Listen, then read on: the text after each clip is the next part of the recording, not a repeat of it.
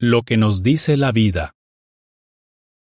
Estamos rodeados de seres vivos que crecen, se mueven y se reproducen y que hacen que nuestro planeta sea un lugar hermoso y único. Hoy en día conocemos los organismos vivos mejor que nunca. ¿Qué nos dicen sobre el origen de la vida? Veamos. Todo parece indicar que los seres vivos fueron diseñados. Se ha dicho que las células son como pequeños ladrillos que forman a los seres vivos. Estas fábricas en miniatura realizan miles de tareas increíblemente complejas para que los organismos se mantengan vivos y se reproduzcan. Esos procesos tan complejos se pueden encontrar prácticamente en todos lados. Piense, por ejemplo, en la levadura de panadería, que es un organismo compuesto por una sola célula. Si se compara con las células humanas, la célula de la levadura parece simple. Sin embargo, es muy, muy compleja. El núcleo de las células de la levadura contiene su ADN y está muy bien organizado. Estas células cuentan con máquinas microscópicas que clasifican, transportan y modifican moléculas, procesos que son esenciales para la vida de estos organismos. Cuando una de estas células se queda sin alimento, inicia un proceso químico muy sofisticado para frenar su actividad. Gracias a este proceso, la levadura de panadería se mantiene inactiva, pero viva. Más tarde, cuando el panadero la utiliza para hacer pan, se vuelve a activar. Los científicos llevan muchos años estudiando las células de la levadura para entender mejor cómo funcionan las células humanas.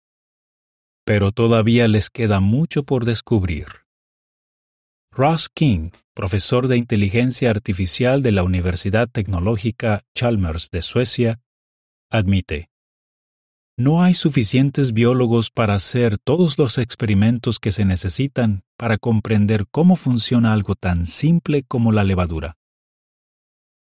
Después de ver la asombrosa complejidad de algo tan simple como la célula de la levadura, ¿qué opina usted? ¿Cree que fue diseñada? ¿Piensa que un diseño tan extraordinario puede surgir sin un diseñador? La vida solo puede surgir de la vida. El ADN está compuesto de unas moléculas llamadas nucleótidos. Cada célula humana tiene 3.200 millones de nucleótidos.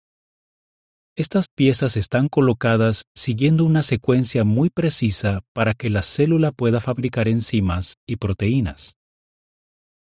La probabilidad de que la cadena más sencilla de nucleótidos forme espontáneamente la secuencia correcta es de 1 en 10 elevado a 150 un 1 seguido de 150 ceros. Es decir, es tan improbable que es prácticamente imposible. La realidad es que los científicos nunca han podido crear vida a partir de algo que no está vivo. La vida humana es única. Ningún otro ser vivo tiene la creatividad, las habilidades sociales y los sentimientos que tenemos los seres humanos. Nosotros sabemos disfrutar de los sabores, los olores, los sonidos, los colores y los paisajes. Además, hacemos planes para el futuro y le buscamos sentido a la vida.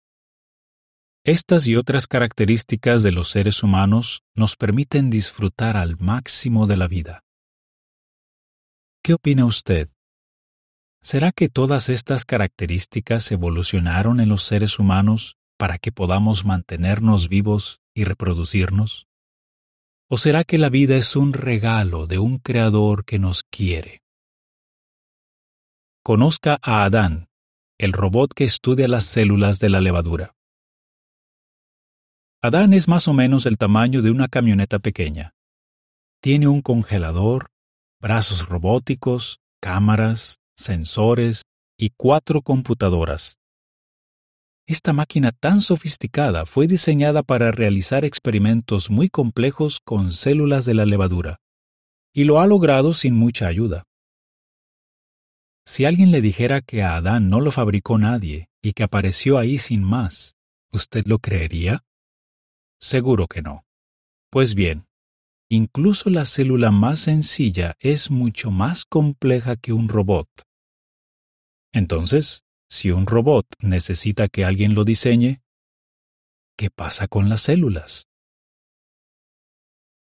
La célula de la levadura es increíblemente compleja.